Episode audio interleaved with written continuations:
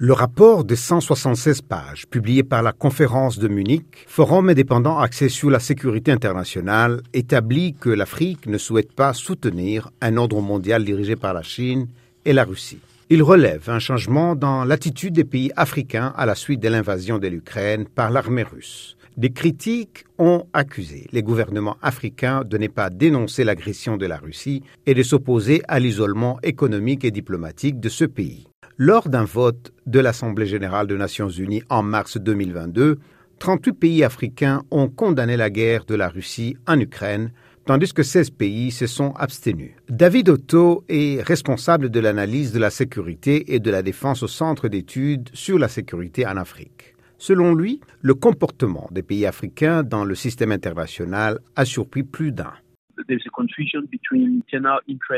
Il y a une confusion entre intérêt interne et soutien. Les pays africains se concentrent désormais davantage sur leurs propres intérêts plutôt que de soutenir la stratégie géopolitique de la Chine ou de la Russie. Chaque pays doit se concentrer sur son intérêt. Je pense que la différence ici est que davantage de pays africains deviennent indépendants dans les choix qu'ils font alors que la Chine et la Russie ont peut-être recueilli un certain soutien pour leur désir de domination dans les domaines de la sécurité et de l'économie mondiale, les chercheurs ont noté que la plupart des pays ne veulent pas d'un monde dirigé par des autocrates.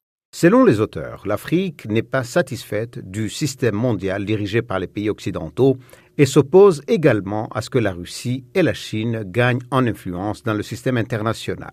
Paul Nantulia est un spécialiste des relations Chine-Afrique. Selon lui, la Chine et le continent collaborent pour changer certaines des institutions internationales qu'ils estiment défavorables à leur survie.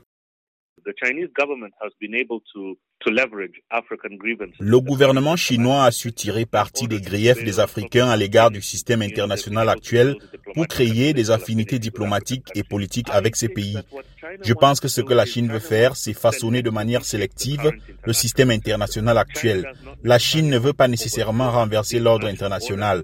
Elle veut façonner sélectivement différentes parties du système international et dans cette entreprise, la Chine a trouvé le soutien des pays africains. Selon les experts, la Chine a créé des institutions telles que l'Organisation des coopérations de Shanghai et l'Initiative de sécurité globale dont l'Afrique fait partie, afin de renforcer son influence et sa représentation dans les systèmes internationaux. David Monnier dirige le Centre d'études Afrique-Chine de l'Université de Johannesburg. Il affirme que l'Afrique préfère un ordre mondial qui soit équitable pour tous les continents et pays. We want order in which nous voulons un ordre dans lequel les ressources sont distribuées équitablement au sein des structures multilatérales de l'OMC avec une équité en termes de commerce. Vous ne pouvez pas avoir des pays qui disent que le gouvernement ne doit pas subventionner, mais qui subventionnent leurs propres produits agricoles. Donc, l'Afrique n'aura peut-être pas le pouvoir d'obtenir ce qu'elle veut. Cependant, elle continuera à soulever ces questions. Le rapport indique que l'Afrique veut entendre sa voix et obtenir un rôle dans l'élaboration des lois et des règles internationales.